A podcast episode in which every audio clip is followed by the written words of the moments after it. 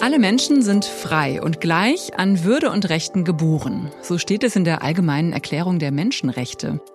Das berühmte Papier von 1948 gilt der Welt noch heute als moralischer Kompass und Wertekatalog. Und darüber hinaus, wie wird aus der Theorie Praxis und wie steht es um die Menschenrechte weltweit und hier bei uns in Deutschland? Herzlich willkommen bei Menschen und ihre Rechte, deine Welt, dein Netzwerk, dein Podcast vom Forum Menschenrechte. Dazu begrüße ich euch ganz herzlich. Ich bin Nadine Kreuzhaler. Hallo. In dieser Folge geht es darum, was das Forum Menschenrechte eigentlich macht und was es will, wie relevant die allgemeine Erklärung der Menschenrechte heute noch ist und ob der Eindruck stimmt, dass sich die Lage der Menschenrechte weltweit verschlechtert. Und ich freue mich über meine beiden Gästinnen, die mir hier im Studio gegenüber sitzen. Das ist zum einen Beate Ziegler. Sie ist Politikwissenschaftlerin und leitet die Geschäftsstelle des Forum Menschenrechte in Berlin. Hallo, Frau Ziegler. Hallo. Und Silke Pfeiffer. Sie leitet bei Brot für die Welt das Referat Menschenrechte und Frieden und ist als solche in diesem Jahr auch im Koordinierungskreis des Forum Menschenrechte. Guten Tag. Guten Tag. Heute an so einem ganz normalen Tag habe ich mir mal die Mühe gemacht und mal aufgeschrieben, welche Menschenrechte ich heute schon so eigentlich wahrgenommen habe. Ich habe mich geduscht, habe fließendes Wasser benutzt, um mir die Zähne zu putzen, habe Wasser getrunken, habe schon zwei Mahlzeiten heute gegessen und habe dann auch in einer Redaktionskonferenz meine Meinung gesagt zu einem politischen Thema. Ja, und bin dann ohne Angst sicher und frei in der S-Bahn hierher gefahren. Frau Ziegler, welche Menschenrechte haben Sie hier wiedererkannt? Ja, also einige. Wir fangen mal an mit dem Recht auf sanitäre Grundversorgung, mit dem Recht auf Wasser, mit dem Recht auf Nahrung, mit dem Recht auf freie Meinungsäußerung, mit dem Recht, sich frei zu bewegen. Und das sind wir schon fast durch jeden Tag durch. Das nehmen wir so selbstverständlich ne, und nehmen das gar nicht wahr, dass das alles Menschenrechte sind, die wir Tag für Tag in Anspruch nehmen. Welche haben Sie denn heute schon für sich beansprucht, Frau Pfeiffer? Ich habe auch das Recht auf Meinungsäußerung, freie Meinungsäußerung genossen, das Recht auf Information, das Recht auf Nahrung, das Recht auf Versammlung, mich zu organisieren mit anderen Menschen. All das ist tatsächlich nicht selbstverständlich. In vielen Ländern der Welt ist das nicht so einfach möglich wie bei uns. Ja, und wir machen uns das viel zu wenig bewusst wenn wir darüber reden, dann wird auch schon klar, es ist ja immer auch eine Frage der Perspektive. Ne? Also was für uns selbstverständlich ist, ist für andere Menschen äh, nur eingeschränkt oder eben auch gar nicht zugänglich. Darüber reden wir gleich auch noch ausführlicher. Das Forum Menschenrechte ist ja ein Netzwerk und auch hier kommen äh, ganz unterschiedliche Perspektiven zusammen. Momentan besteht dieses Netzwerk aus 53 Mitgliedsorganisationen. Brot für die Welt ist ja auch eine davon.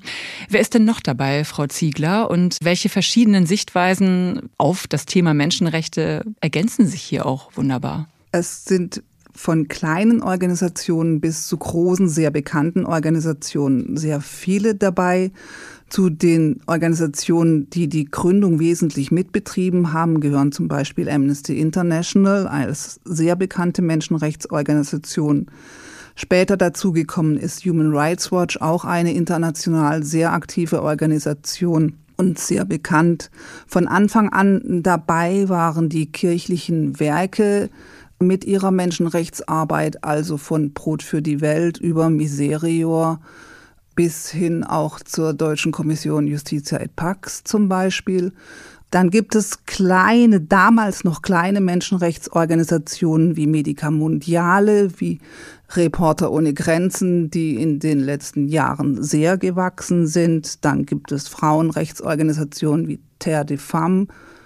Es gibt natürlich auch größere Organisationen wie Kinderrechtsorganisationen wie Terre des Hommes, die Kindernothilfe. Lassen Sie uns mal vielleicht äh, jetzt gerade am Anfang auch einen Blick in die Geschichte werfen. 1993, also vor 30 Jahren, kurz nach Ende des Kalten Krieges, fand ja in Wien die UN-Weltkonferenz für Menschenrechte statt, die dann in der Wiener Erklärung mündete und auch in einem Aktionsprogramm. Seitdem gibt es ja zum Beispiel das Amt des Hohen äh, Kommissariats für Menschenrechte bei den Vereinten Nationen. Inwiefern waren das damals gute Zeiten, um mal ganz salopp zu bleiben, für den Schutz der Menschenrechte? Es waren damals gute Zeiten, weil es vor allen Dingen hoffnungsvolle Zeiten waren. Nach dem Ende des Kalten Krieges haben, glaube ich, viele Menschen gedacht, jetzt ist vieles möglich, was früher unmöglich schien. Man kann weltweit dafür sorgen, dass sich Demokratien besser entwickeln und stabilisieren lassen, dass Geiseln der Menschheit wie Hunger, wie, wie Krieg besser bekämpft werden können, weil nicht mehr die Supermächte das Interesse haben, Stellvertreter-Auseinandersetzungen überall in der Welt zu führen. Es war eine gute Zeit, weil viele Menschen dachten, man käme vom ideologischen Denken weg, was die Kalte Kriegszeit geprägt hat. Und ich würde sagen, es war wirklich eine sehr hoffnungsvolle Zeit mhm. durch das Ende des Kalten Krieges.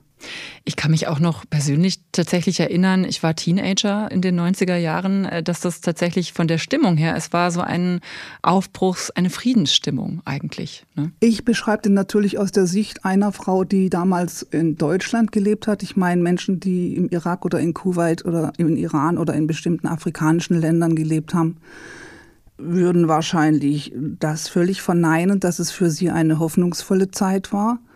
Aber ich glaube, das, was politisch hier einfach vorgeherrscht hat, war dieses, die Mauer ist gefallen und es ist jetzt ganz viel möglich. Für mich persönlich kann ich nur sagen, ich war damals politisch aktiv und weiß gar nicht, ob ich so optimistisch war, wie die Weltlage zu sein schien. Da bin ich unsicher.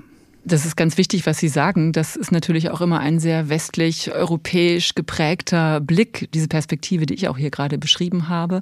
Natürlich muss man da auch immer noch mal den Blick äh, weiten. Und natürlich gab es auch damals Probleme. Ich meine, Anfang der 90er Jahre war auch das Thema Rassismus in Deutschland ein ganz großes. Im Anschluss an diese Menschenrechtsweltkonferenz, wir bleiben noch mal kurz beim historischen in Wien damals, gründete sich dann das Forum Menschenrechte und zwar auf Initiative der Deutschen Gesellschaft für die Vereinten Nationen. Warum? Was waren die Ziele damals? 1994, ne? Fand das dann statt, die Gründung? Am 12. Januar war die Gründung des Forum Menschenrechte, ja, und Grund für die Gründung war, dass im Vorlauf der Wiener Weltmenschenrechtskonferenz viele deutsche Menschenrechtsorganisationen gemerkt haben, Mensch, wir können mehr erreichen, wenn wir uns zusammentun und wir werden besser gehört, wenn wir vielleicht nicht nur mit einer, aber mit weniger Stimmen sprechen, als wir Organisationen vertreten. Und in der Vorbereitung der Weltkonferenz gab es dann schon eine Zusammenarbeit, die dann quasi aufgrund der guten Erfahrungen miteinander auch institutionalisiert wurde in dem Netzwerk. Und sind es denn noch dieselben Ziele eigentlich? Also mit welchen Zielen sind Sie angetreten und sind es noch dieselben heute wie vor 30 Jahren? Ja, ich würde sagen, da sind wir ganz stabil. also das Forum ist gegründet worden mit dem Anliegen, die Menschenrechtspolitik der Bundesregierung auf nationaler, aber auch auf internationaler Ebene zu beobachten, zu bewerten und zu versuchen, darauf auch Einfluss zu nehmen im Sinne der Umsetzung der Menschenrechte, der Stärkung und der Förderung der Menschenrechte und im Kampf gegen Menschenrechtsverletzungen.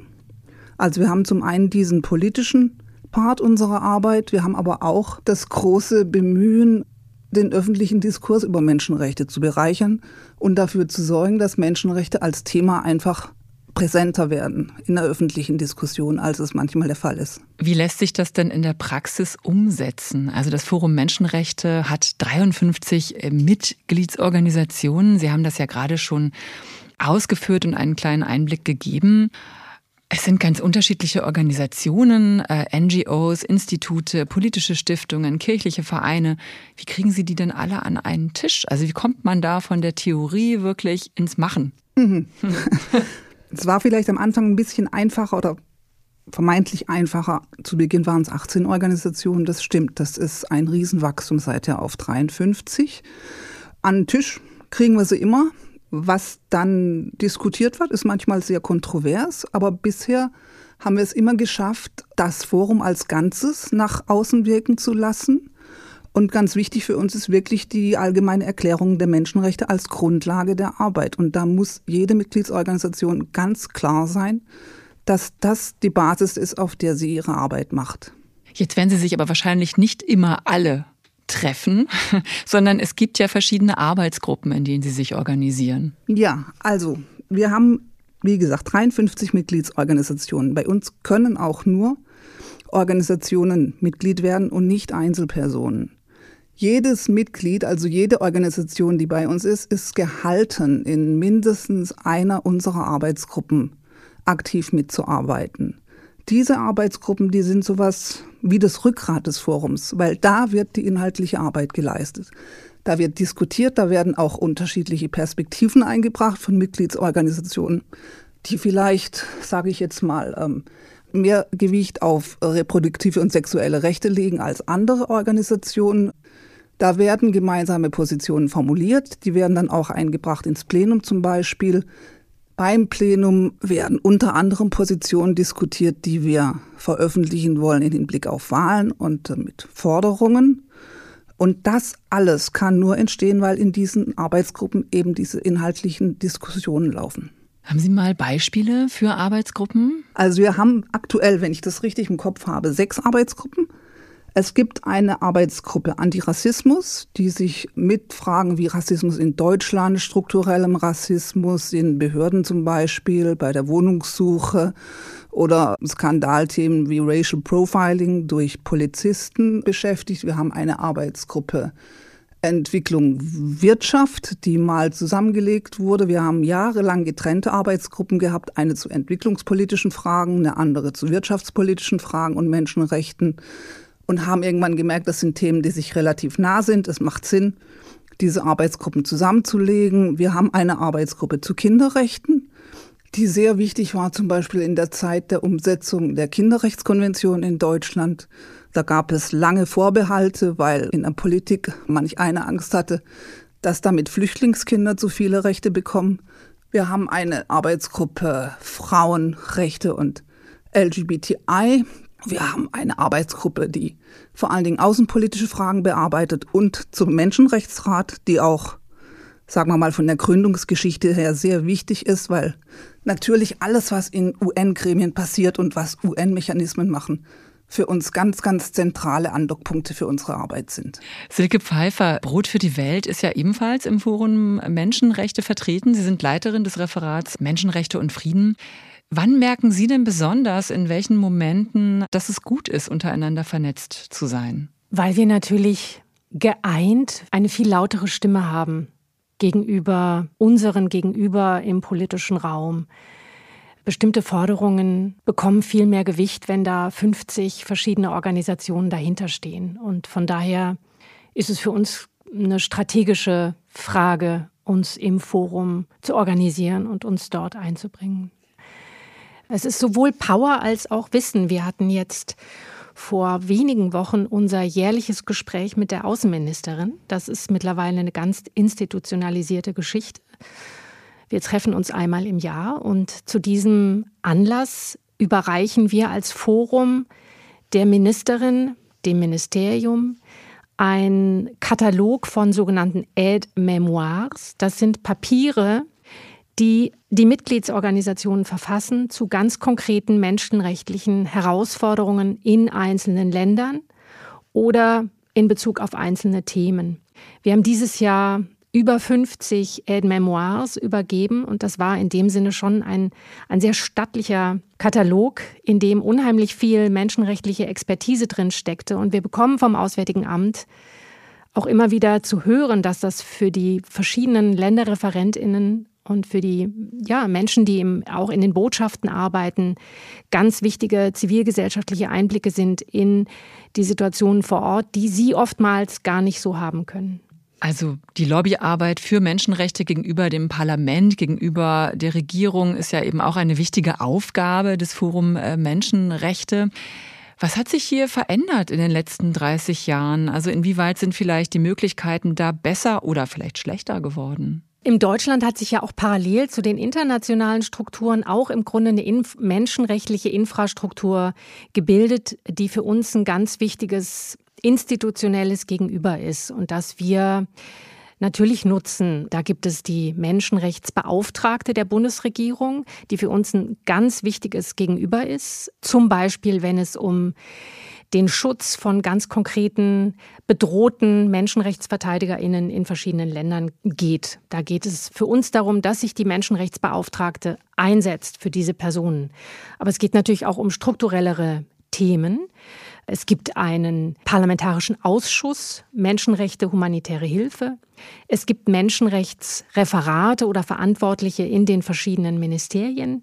Es gibt mittlerweile auch Menschenrechtsstellen an deutschen Außenvertretungen. Das war eine ganz zentrale Forderung des Forums, dass die auch aufgestockt werden vor allem natürlich in Ländern mit schwierigen menschenrechtlichen Situationen. Also da hat sich eine Infrastruktur gebildet, die ja für uns natürlich ein wichtiges Gegenüber darstellt. Wenn wir in den Koalitionsvertrag der jetzigen Regierung schauen, das Thema Menschenrechte, ich würde sagen, prominenter denn je. Menschenrechte als Kompass deutscher Politik wird postuliert. Das ist für uns natürlich ein wichtiges Zeichen, eine wichtige Referenz, auf die wir uns in der Lobbyarbeit immer beziehen und wo wir aber gleichzeitig sehen, dass es ein langer Weg ist, es vom Koalitionsvertrag oder sonstigen strategischen Papieren in die Umsetzung auch zu schaffen. Und da liegt natürlich für uns somit der Hauptfokus auf der Umsetzung. Also in den letzten 30 Jahren hat sich da einiges getan. Es gibt AnsprechpartnerInnen in der Politik, die es vor 30 Jahren noch nicht gab.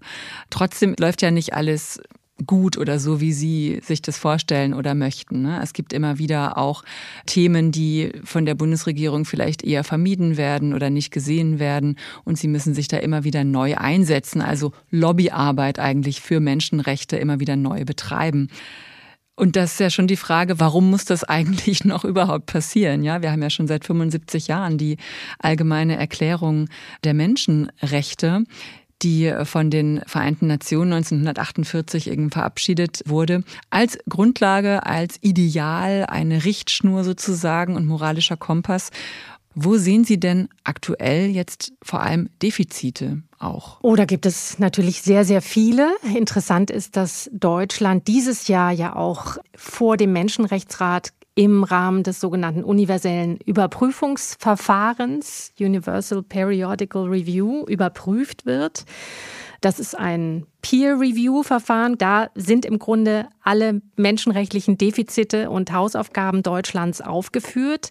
Da sind wir als Forum Menschenrechte auch immer dabei mit einem sogenannten Schattenbericht.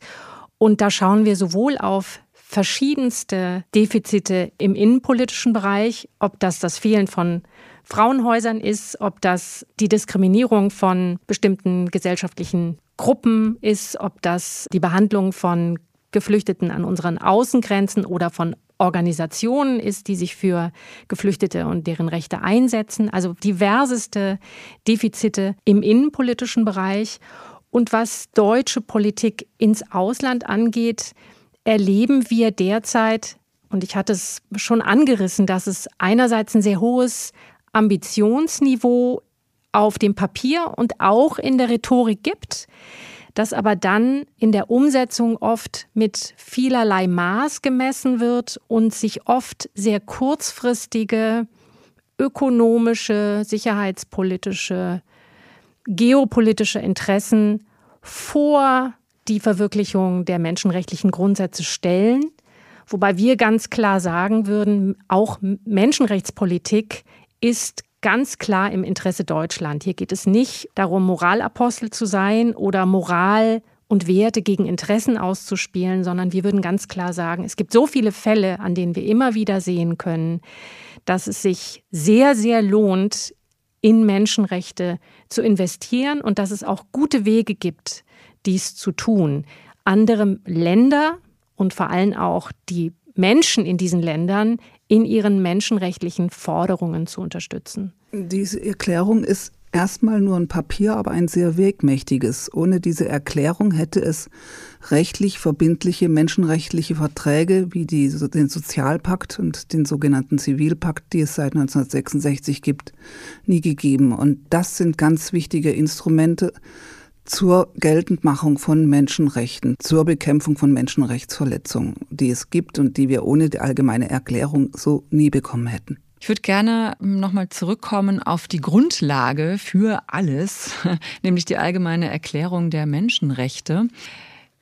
Vor 75 Jahren wurde sie von den Vereinten Nationen verabschiedet und sie ist eben das Ideal, die Richtschnur sozusagen, der moralische Kompass, aber eben auch wirklich eine Arbeitsgrundlage, ja auch für das Forum Menschenrechte, für die Menschenrechtspolitik von Deutschland, aber eben auch für die Welt. Trotzdem hat man manchmal das Gefühl, es ist einfach nur ein Stück Papier. Warum würden Sie dem widersprechen, Frau Ziegler? Ich glaube, man muss sich dafür auch anschauen, wann sie entstanden und wann sie verabschiedet worden ist. Es war nach dem Ende des Zweiten Weltkrieges, nach dem Ende des Naziregimes die große Chance, einfach mal festzuschreiben, was nie mehr passieren soll und was menschliches Verhalten, menschliches Miteinander ausmachen soll auf nationaler und auch auf internationaler Ebene. Natürlich war, als die Erklärung entstanden ist, schon der Kalte Krieg im Anmarsch. Und wenn man sich anschaut, dann sieht man auch, dass manche versucht haben, das Ganze zu einem völlig unbedeutenden Blatt Papier zu machen. Der iranische Außenminister, glaube ich, war es damals, hat auch gesagt, ja, natürlich stimmen wir diesem Ding zu, weil es hat eh nichts zu sagen und es wird eh überhaupt gar nichts bewirken. Dass sie damit sich getäuscht haben, diese Menschen, hat sich dann darin erwiesen, dass es eben 1966 zur Verabschiedung der beiden Pakte kam, zum sogenannten Sozialpakt und dem sogenannten Zivilpakt, die dann später einfach auch Instrumentarien geboten haben, dass Menschen vor Gremien der Vereinten Nationen auch ihre Rechte einklagen konnten.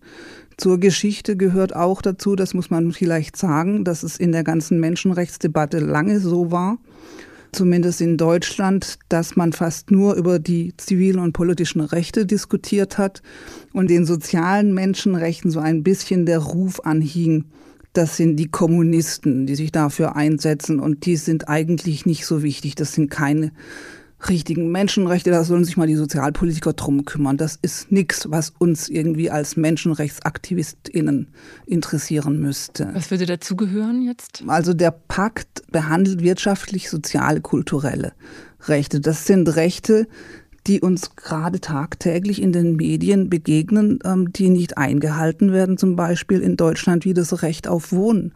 Wenn man sich die Entwicklung der Obdachlosigkeit anguckt, es sind Rechte wie das Recht auf Nahrung, wenn man sich die Situation zum Beispiel im globalen Süden von Kleinbäuerinnen anschaut. Es sind Rechte wie das Recht auf Bildung, wenn man sich anschaut, wer bei uns alles zur Schule gehen kann und wer das vielleicht nicht tun kann.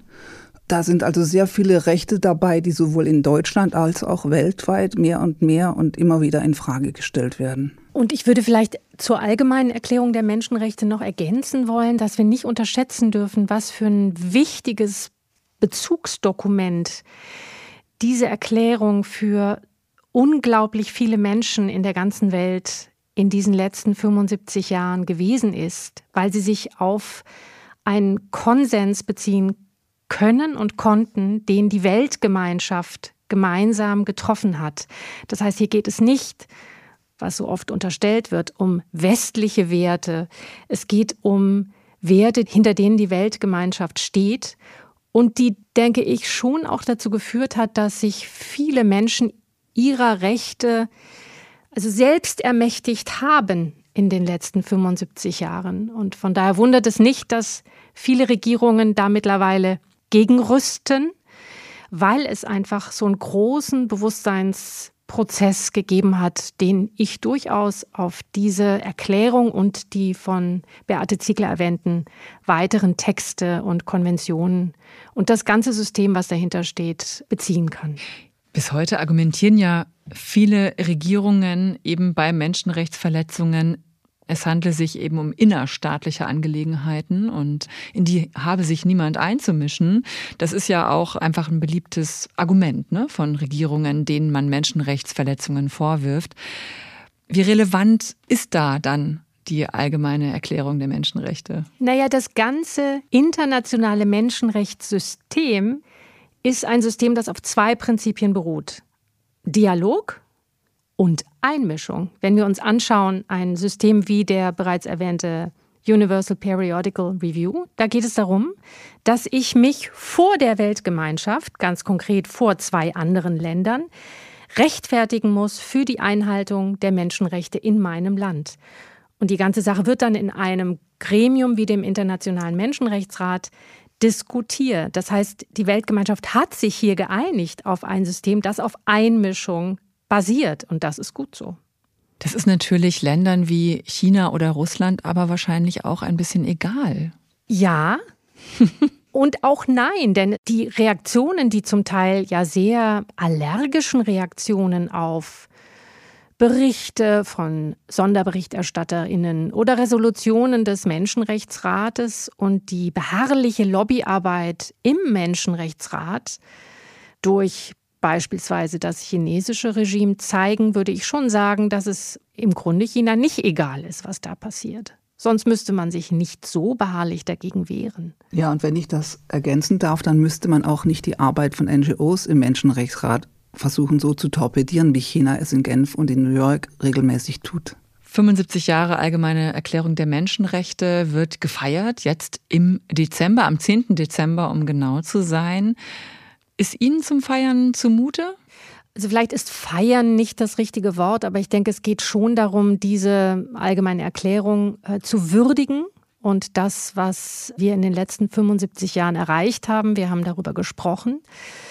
Und es gilt eben auch, diese Erklärung wieder in Wert zu setzen in Bezug auf die großen menschenrechtlichen Herausforderungen, die wir natürlich im Augenblick haben, angefangen von der Nichterfüllung der nachhaltigen Entwicklungszielen, von denen viele im Bereich der wirtschaftlichen, sozialen und kulturellen Rechte liegen, über das Thema der starkenden autokratischen, autoritären Regime weltweit, die mit einer deutlichen Einschränkung von zivilgesellschaftlichen Handlungsräumen einhergeht. Die Klimakrise, die ganz stark auch die Verwirklichung von Menschenrechten unterwandert.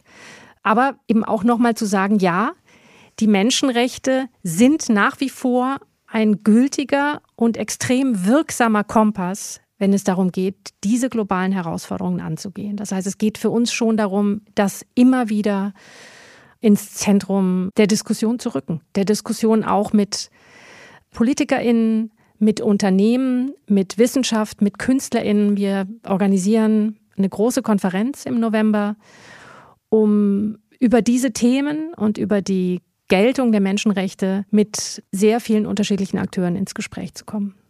Man kann den Eindruck bekommen, die Lage der Menschenrechte in der Welt ist so schlecht wie lange nicht mehr. Stimmt dieser Eindruck überhaupt? Na, ich glaube, man kann das nicht so pauschal beantworten. Natürlich hat es in den letzten 70 Jahren deutliche Wohlstandssteigerungen gegeben. Und gleichzeitig gehen die Hungerzahlen in den letzten Jahren wieder bergauf und die soziale Ungleichheit nimmt zu. Ich hatte davon gesprochen, dass die Anzahl autokratischer Regime mittlerweile, ich glaube, so hoch wie in den letzten 20 Jahren nicht ist. Und gleichzeitig ist, denke ich, auch gerade das Hochrüsten autoritärer Regime auch eine Antwort auf Erfolge die die Menschenrechtsbewegung erzielt hat, auf verstärkte Partizipation, die eingeklagt wurde, auf ein stärkeres Bewusstsein zivilgesellschaftlicher Akteure, auf erfolgreiche Kampagnen, erfolgreiches Handeln von sozialen Bewegungen. Also das muss man, glaube ich, sehr, sehr differenziert betrachten. Amnesty International, auch Mitglied im Forum Menschenrechte, hat in seinem letzten Jahresbericht auch die Doppelmoral des Westens im Umgang mit äh, Menschenrechten angeprangert. Also nach dem Motto Sanktionen gegen Moskau, aber Schweigen bei Ländern wie Saudi-Arabien oder China und Ägypten. Wer die Einhaltung der Menschenrechte gegenüber anderen Ländern einklage und einfordere, müsse auch vor der eigenen Türe kehren, hat der Generalsekretär von Amnesty International Deutschland gesagt, Markus Beko. Inwieweit würden Sie ihm zustimmen, Silke Pfeiffer und Beate Ziegler? Ich glaube schon, dass es in der Umsetzung der eigenen menschenrechtlichen Ambitionen große Unterschiede gibt, je nachdem, um welches Land es sich dreht und ob man mit einem Land bestimmte Kooperationsinteressen verbindet, wie mit Indien oder mit Ägypten, ob es ein wichtiger Energielieferant ist, ob es wichtige geopolitische Interessen gibt. Es ist leichter, Menschenrechtsverletzungen im Iran zu kritisieren als gegenüber Indien beispielsweise. Das erleben wir immer wieder und das führt eben auch leicht zu Glaubwürdigkeitsverlusten unserer Politik, weshalb wir ganz klar sagen, Menschenrechte dürfen nicht aufgrund des Primats kurzfristiger oder kurzsicherer Interessen unter die Räder gelangen, denn es fällt uns langfristig auf die Füße. Wir haben es am Beispiel Russlands gesehen. Und hier auch nochmal der Punkt, Menschenrechte sind kein Luxus. Wir haben am Beispiel Russlands gesehen, wozu es führen kann, wenn über Jahrzehnte hinweg zivilgesellschaftliche Handlungsräume, kritische Berichterstattung systematisch unterdrückt und eingeschränkt werden, sodass am Ende de facto kein Widerspruch mehr möglich ist gegenüber einem absolut brutalen und völkerrechtswidrigen Angriffskrieg. Von daher denke ich, sind wir gut beraten als Deutschland, unsere Politik immer wieder auf menschenrechtliche Verträglichkeit hin zu überprüfen, das zum einen. Und zum anderen sicherzustellen, und das ist jetzt genau das, was Amnesty ja auch in dem Zitat sagt, dass wir unsere eigenen Hausaufgaben machen und menschenrechtliche und völkerrechtliche Grundsätze dürfen nicht verhandelbar sein. Vielleicht da als Ergänzung noch, dass Deutschland ja auch jetzt nicht nur global, sondern auch im Rahmen der Europäischen Union eine zentrale Rolle spielt. Und da ist ein Thema, was uns im Moment natürlich massiv beschäftigt,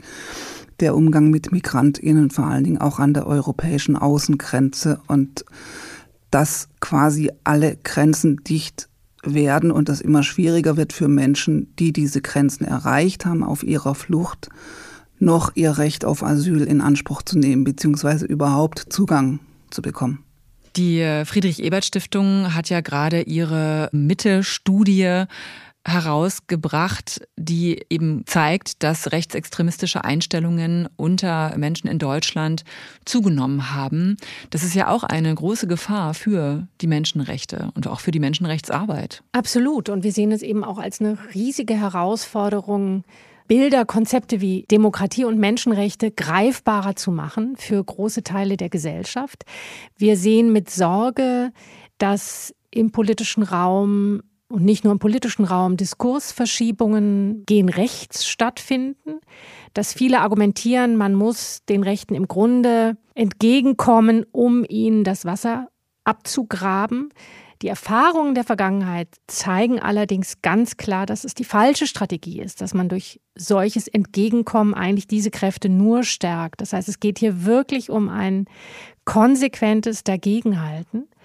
Vor diesem Hintergrund schauen wir natürlich auch mit Sorge auf die EU-Wahlen im nächsten Jahr und werden uns sehr stark dafür einsetzen, dass Demokratie, dass Rechtsstaatlichkeit, dass Freiheitsrechte in Europa und die dazugehörigen Kräfte gestärkt werden. Wir haben auch schon Menschenrechtsverletzungen in Deutschland angesprochen. Sie haben auch schon darauf hingewiesen, jetzt gerade auch nochmal zum Beispiel auf das Recht auf Wohnen, was im Moment auch nicht mehr wirklich so gegeben ist. Es gibt Hasskriminalität, antisemitisch motivierte Hasskriminalität, Rassismus und so weiter und einige andere Verstöße. Am 9. November wird Deutschland vor dem UN-Rat für Menschenrechte in Genf überprüft. Universal Periodic Review heißt dieses Verfahren, kurz UPR oder UPR. Ein Verfahren, dem sich eben regelmäßig alle UN-Mitglieder unterziehen müssen. Wie bringt sich denn das Forum Menschenrechte hier ein? In dieses Verfahren?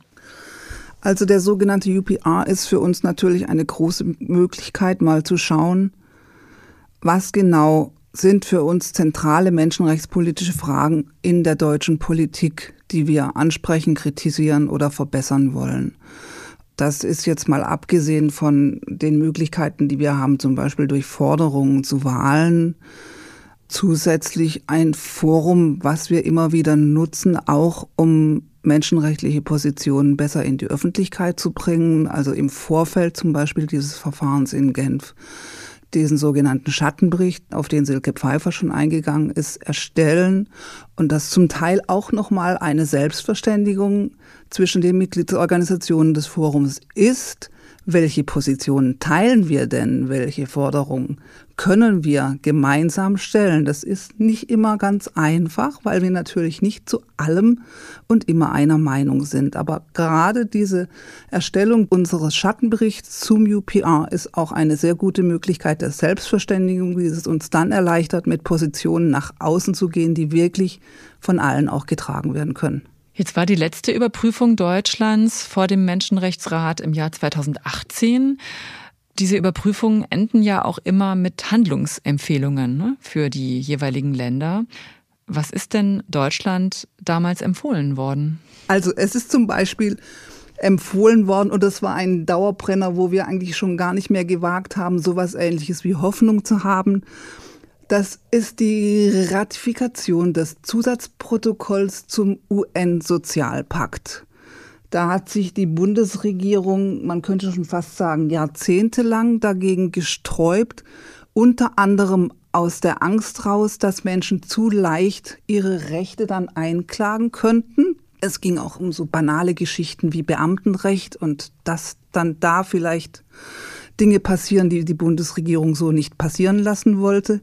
Das war eine Empfehlung in Genf beim UPR 2018, das endlich zu ratifizieren. Das ist auch eine Aktivität der Ampel, über die wir uns sehr freuen. Das ist nämlich inzwischen ratifiziert. Ein Klassiker bei den Empfehlungen ist die Bekämpfung von Rassismus.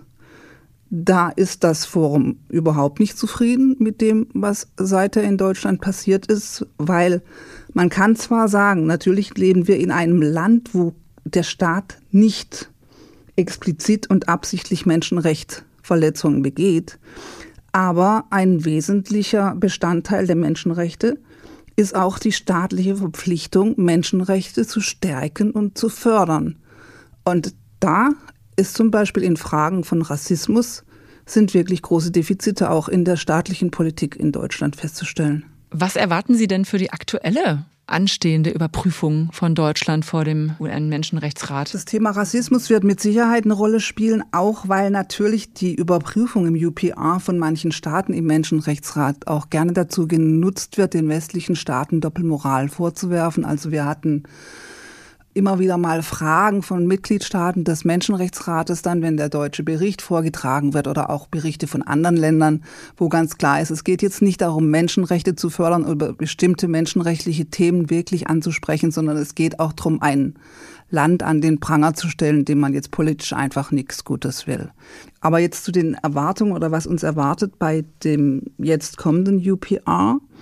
Ich denke mal, das sehen wir auch in der Erstellung des Berichtes, wir hatten in der Vorbereitung sehr viel Austausch mit den verschiedenen Ressorts. Zuständig für den deutschen Staatenbericht für den UPR ist ja federführend das Auswärtige Amt.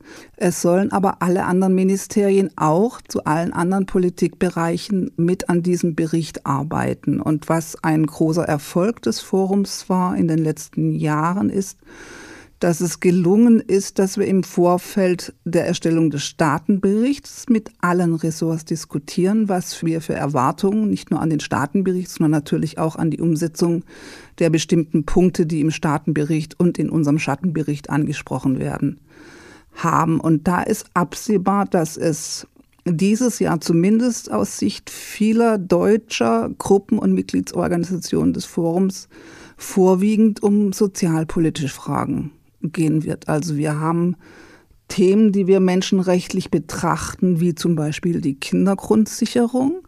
Wir haben wirklich, was wir vorhin schon angesprochen hatten, das Recht auf Wohnen, was sehr, sehr schwierig ist gerade und in Gefahr ist in Deutschland für viele Menschen.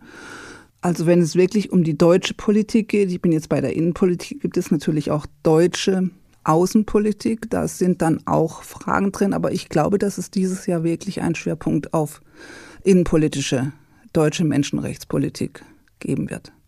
Am 9. November muss sich Deutschland vor dem UN-Menschenrechtsrat in Genf einer Überprüfung unterziehen und wie es gelaufen ist. Hört ihr in der nächsten Folge dieses Podcasts, dann sprechen wir auch darüber, was der UN-Menschenrechtsrat eigentlich macht und was es überhaupt genau mit dem UPR-Verfahren auf sich hat. In dieser Folge haben wir gelernt, warum die allgemeine Erklärung der Menschenrechte immer noch relevant ist und warum ein starkes Bündnis für Menschenrechte in Deutschland so wichtig ist. Danke an alle, die uns zugehört haben und danke vor allem an meine Gästinnen Silke Pfeiffer, Leiterin des Referats Menschenrechte und Frieden bei Brot für die Welt und vielen Dank, Beate Ziegler, Leiterin der Geschäftsstelle des Forum Menschenrechte. Danke, wir haben zu danken. Menschen und ihre Rechte. Deine Welt, dein Netzwerk, dein Podcast vom Forum Menschenrechte. Da zu finden, wo es Podcasts gibt. Eine Produktion von Forum Menschenrechte und der Apparat Multimedia GmbH.